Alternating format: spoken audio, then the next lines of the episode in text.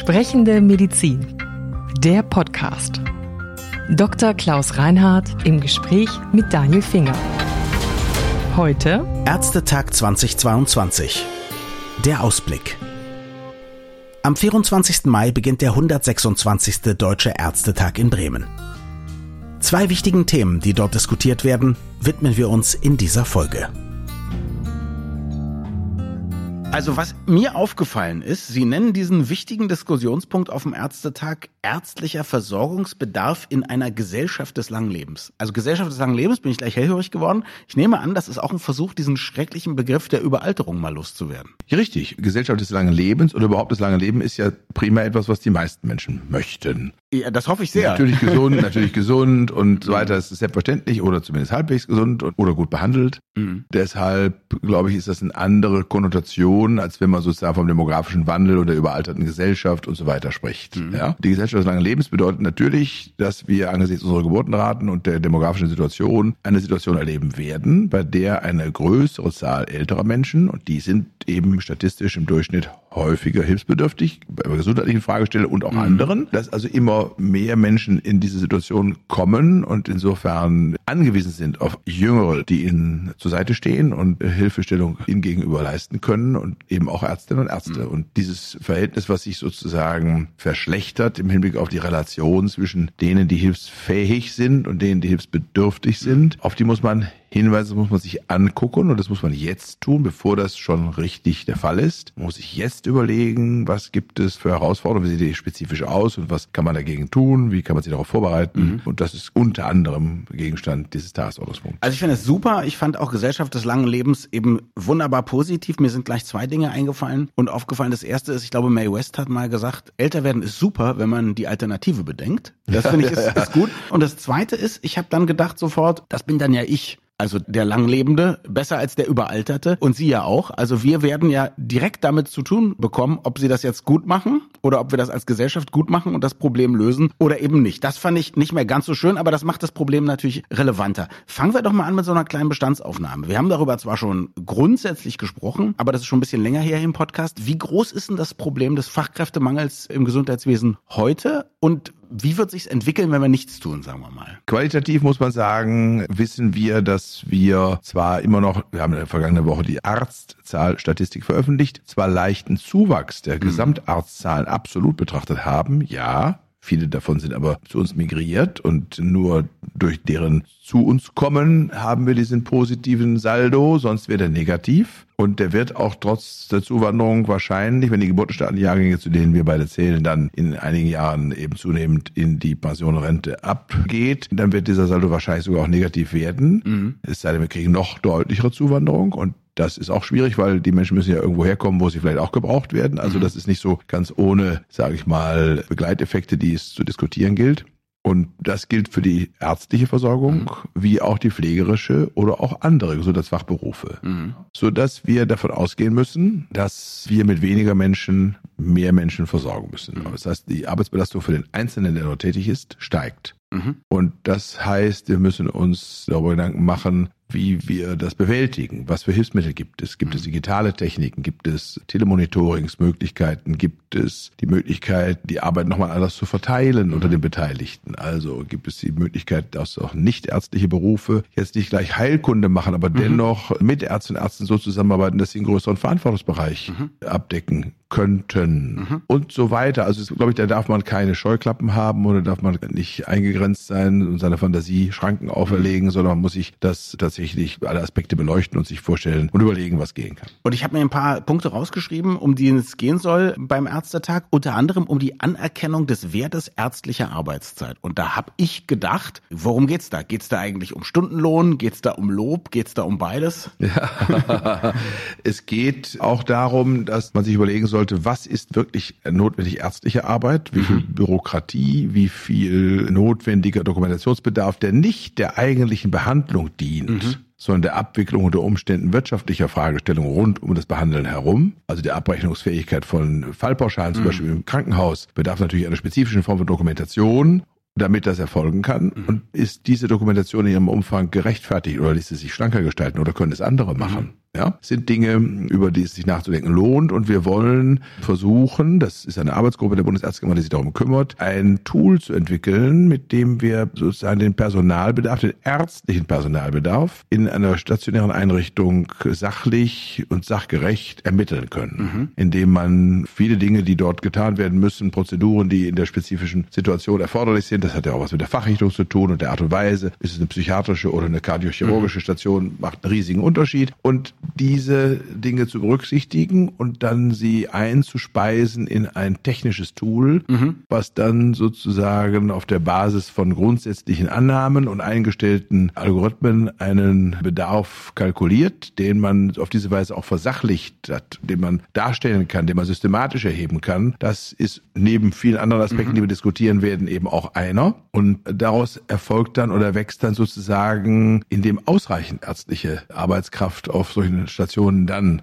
wenn man dem folgen wird, versammelt wären und tätig wären, das ist dann auch ein Ausdruck der Anerkennung und Wertschätzung ärztlicher Arbeit. Und das, was wir beobachten können, heute im stationären und nicht nur stationären Behandlungssetting ärztlicherseits ist ja doch die Tatsache, dass wir eine sehr hohe Leistungsdichte haben, eine große Produktivität mhm. haben, einen sehr hohen Turnover von Arzt-Patienten-Kontakten, nicht immer zum Wohle der Patientinnen und Patienten und nicht immer zum Wohle der Ärztinnen und Ärzte. Die fühlen sich nämlich wohler, wenn sie das, was auch Bestandteil Ärztlichen Handels ist, nämlich empathisches auf einen Patienten zugehen, individuell zugehen, mit ausreichender Zeit, dann auch leben können. Das ist eigentlich das Setting gewesen, was sie angestrebt mhm. Haben, als sie diesen Beruf ergriffen haben. Und wenn man das dauerhaft nicht kann, weil die Rahmenbedingungen es nicht zulassen, aus welchen Gründen auch immer, dann führt das zu Frustration und die ist verbreitet. Also es geht darum, wir wissen ja auch, dass wenn Ärzte sich besser und länger um die Patientinnen und Patienten kümmern können, auch empathisch zugegen sein können, dass dann auch die Heilerfolge besser sind. Das wissen wir alle. Jetzt geht es aber auch darum, sozusagen für mehr Jobzufriedenheit zu sorgen, damit es A, kein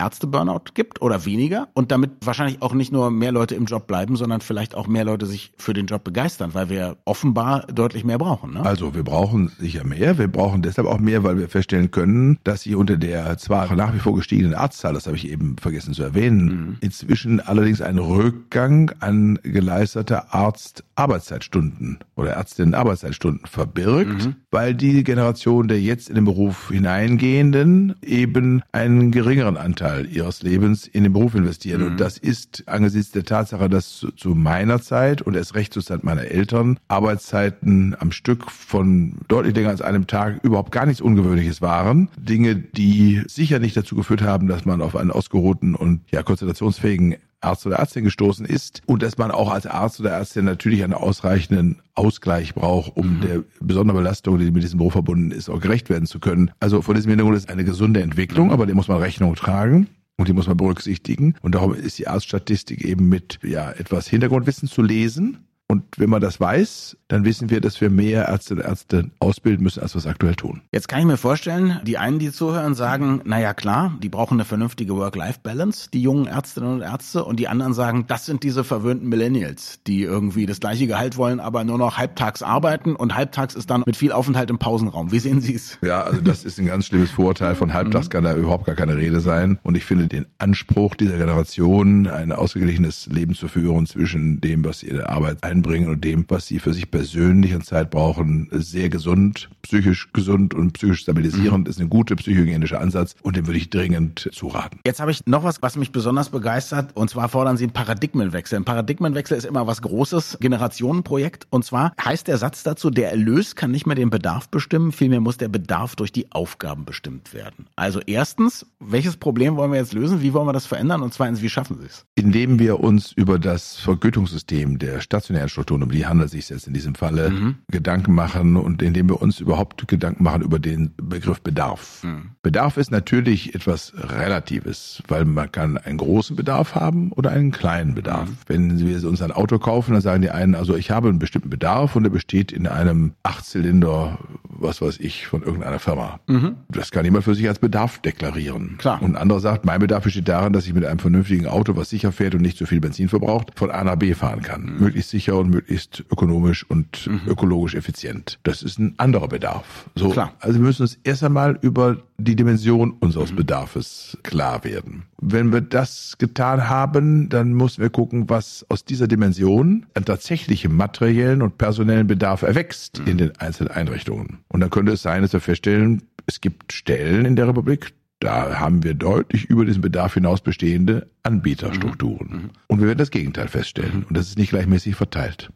Das ist das eine. Das zweite ist, wir müssen uns überlegen, wie wir dieses Dilemma oder dieses Problem lösen, wie wir das angehen. Und dann, glaube ich, geht es eben darum, wie bilden wir die Versorgung dieses Bedarfs dann wirtschaftlich ab. Mhm. Das sind sehr komplexe, sehr große Schritte, die nur über einen sehr langen Zeitraum gegangen werden können, weil das eben ja doch auch zur Veränderung bestimmter und vieler Strukturen führt. Und das ist ein Paradigmenwechsel, mhm. ist gar keine Frage. Und der wird Zeit brauchen. Der wird nicht in einer Legislaturperiode beendet sein, dieser Prozess. Das dauert zwei, drei Legislaturperioden, aber wir müssen uns anfangen, auf diesen Weg zu machen. Mhm. Und dazu gehört dann eben auch, dass die Versorgung subsidiär stufenweise erfolgen muss. Es gibt in der Fläche und im Großen und Ganzen sollte eine einigermaßen gut erreichbar eine vernünftige stationäre Basisversorgung erreichbar sein. Und die sollte so sein, dass man da erstmal auf jeden Fall gewährleisten kann, dass das Allernötigste da ist und auch eine Weiterleitung unter Umständen bei notwendigen, so spezielleren oder auch komplexen Eingriffen und Behandlungen erforderlich ist, dass das gebahnt werden kann und von da aus auch dann sozusagen gewährleistet und sichergestellt werden kann. Und auch davon sind wir weit entfernt. Das bedeutet, dass die unterschiedlichen Träger, das sind dann die Kommunen und Landkreise, es sind auch private Träger etc.,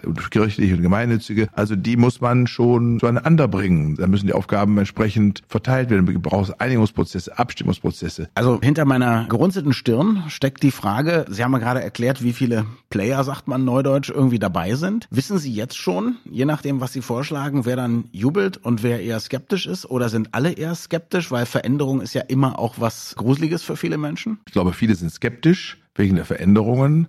Ich habe mal vor Jahren in einer Fernsehsendung des Westdeutschen Rundfunks in Köln mit der damaligen Landesgesundheitsministerin Barbara Steffens in einer Runde zusammengesessen, in der diskutiert wurde über das mhm. Thema Gesundheitswesen. Da war ein ganzer Tisch besetzt von einer kleinen Abordnung aus einem Örtchen im Münsterland. Mhm. Die machten sich da an der Stelle stark dafür, dass ihr kleines Krankenhaus erhalten bliebe, unbedingt. Mhm. Und dann habe ich dann gefragt, aber wenn das jetzt zugemacht würde, mhm. wie weit denn das nächstgelegene wäre? Ja, das wäre vier Kilometer weiter. Ja? okay. Und da habe ich gedacht, mit einer solchen Haltung kommen wir in der Gesellschaft nicht voran. Mhm. Ja? Und da muss man auch die Kraft haben, das zu überwinden und den Menschen das abzuverlangen, dann eben statt drei Kilometer nach rechts, sechs Kilometer nach links zu fahren. Man kann das natürlich verstehen, die Leute, die unmittelbar betroffen sind, vielleicht da arbeiten und so, logischerweise. Ja, also ich glaube, dass bei, bei einem solchen Prozess mhm. keine einzige Arbeitskraft mhm. im Gesundheitswesen verloren geht. Keine. Mhm. Ja, Im Gegenteil, die arbeiten unter Umständen unter viel besseren Bedingungen, mhm. weil sie einen ausreichend großen Personalpool an der gebündelten Stelle haben und insofern über ausreichend Freizeit verfügen, über ausreichend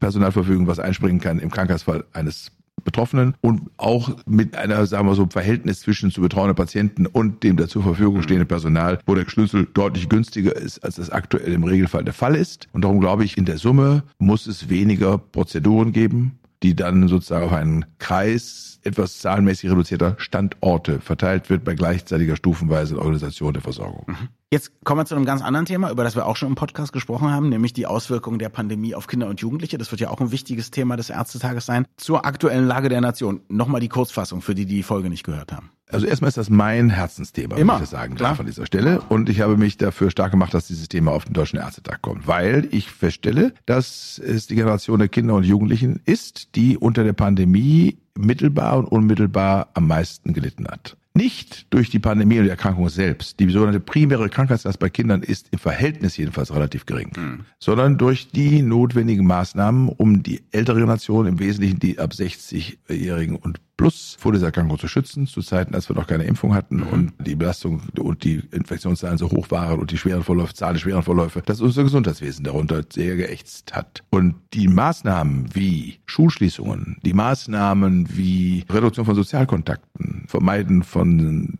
Treffen von Freundinnen und Freunden sind in einem Alter zwischen, ich sag mal, 0 bis 20 eine völlig andere Situation als für jemanden, der 60 Jahre gewesen ist und der über andere Lebenserfahrungen verfügt, der andere Erinnerungen hat und der auch andere Kompensationsmechanismen an der Stelle hat. Und für den einfach der Sozialkontakt natürlich auch eine große Bedeutung hat, der kann das aber eine Weilchen jedenfalls dann auch kompensieren. Und das können und konnten Jugendliche in dieser Form so nicht und darum ist die sogenannte sekundäre Krankheitslast, also die Folgeerscheinungen bei Kindern, die dadurch entstanden sind, ein Aspekt, über den wir in der letzten Zeit schon mehr glücklicherweise in der Gesellschaft diskutiert haben als noch zu Beginn. Da wurde das komplett ausgeblendet. Aber eine ernsthafte Erhebung über Entwicklungsstörungen, Zahl von psychischen Erkrankungen habe ich bis jetzt jedenfalls im Sinne von wirklich quantitativer Erhebung wenig gesehen. Viele Meldungen von betroffenen Kliniken und in dem Sektor tätigen Experten. Aber dass das sozusagen wirklich evaluiert wäre, was hat da stattgefunden, glaube ich, muss noch erfolgen. Mag sein, dass man an manchen Stellen jetzt auf dem Weg ist. Das ist ja auch nicht schnell gemacht, bedarf also natürlich auch einer Klar. minutiösen und einer guten Recherche. Aber wir müssen das tun, das ist das Erste. Und das Zweite ist, wir müssen dann versuchen, die entstandenen Defizite, Bildungsdefizite, Entwicklungsdefizite versuchen aufzuholen. Etwas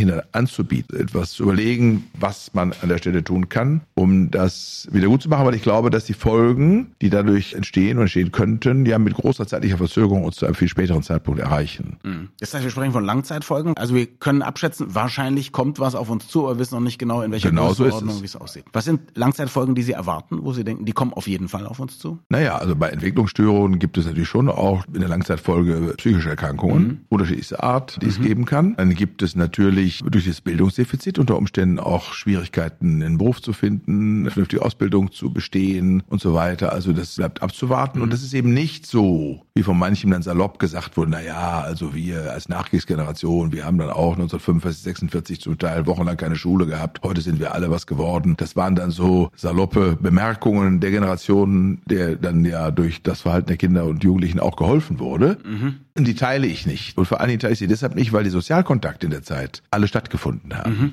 nur nicht die Bildungsvermittlung. Mhm. In Anführungszeichen nur. Und jetzt war aber beides betroffen. Und wenn man die Fantasie aufbringen möchte, um ein Gefühl dafür zu entwickeln, was wohl in einem 14, 15, 16-Jährigen während der Zeit des Lockdowns vorgegangen ist, dann muss man sich an sein Lebensgefühl erinnern, als man in dem Lebensalter war und sich vor Augen führen, welche Bedeutung Zeit zu dem Lebenszeitpunkt hatte. Zeit erschien unendlich. Mhm. Ein Sommer erschien wie ein ganzes Jahr. Mhm. Und die Erlebnisse, die man hatte im im Wesentlichen in der sozialen Interaktion, erste Freundin, was ich, Sportverein und tausend andere Dinge, die eine Rolle spielen, die sind auch ja heute noch riesig, erscheinen der und wahnsinnig lang. Und wenn das gar nicht stattfindet, dann weiß man dann etwa, was diese Generation wohl nicht erlebt und damit verpasst hat. Und das, was nach meinem Kenntnisstand bisher an wirtschaftlichen Mitteln zur Verfügung gestellt worden ist, um überhaupt erstmal eine Grundlage wirtschaftlicher Basis darzustellen, Wiedergutmachungsmaßnahmen, welche Art auch immer, mhm. ja, auf den Weg zu bringen, dann ist das im Verhältnis zu dem, was wir an vielen Stellen für Wirtschaftszweige und so weiter ausgegeben haben, ein Tropfen auf den heißen Stein, ein Nichts.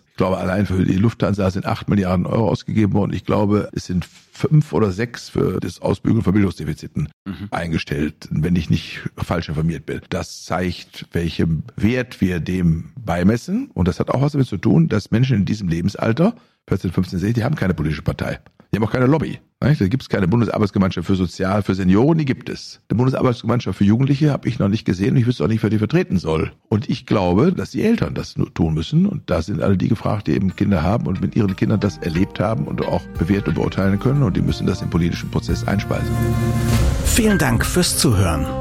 Sprechende Medizin ist eine Produktion von Men in Text in Zusammenarbeit mit der Bundesärztekammer. Die Redaktion hatte Daniel Finger. Unsere Musik stammt von Klaas Oehler. Wir freuen uns über Feedback an podcast.brek.de.